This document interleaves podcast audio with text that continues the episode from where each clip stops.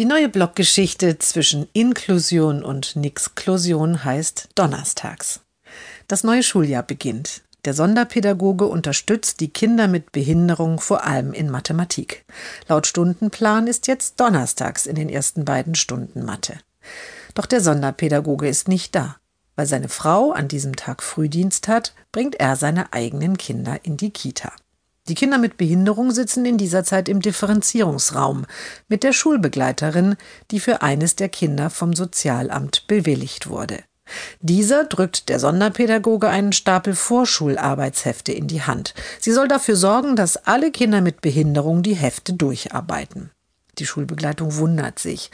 Doch man hat ihr bei Dienstantritt erklärt, sie solle immer das tun, was der Sonderpädagoge sagt. Die Lehrer der Klasse wundern sich. Warum kann der Sonderpädagoge einfach so fehlen? Aber vielleicht gibt es da ja in der Inklusion eine Extraregel. Die Schulleiterin wundert sich, aber sie hat sich noch nie um Details der inklusiven Beschulung gekümmert. Sie hat schon genug Arbeit und Ärger. Die Mutter des Jungen wundert sich auch und fragt nach.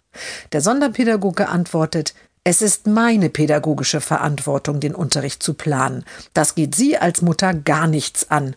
Erziehen Sie lieber Ihr Kind.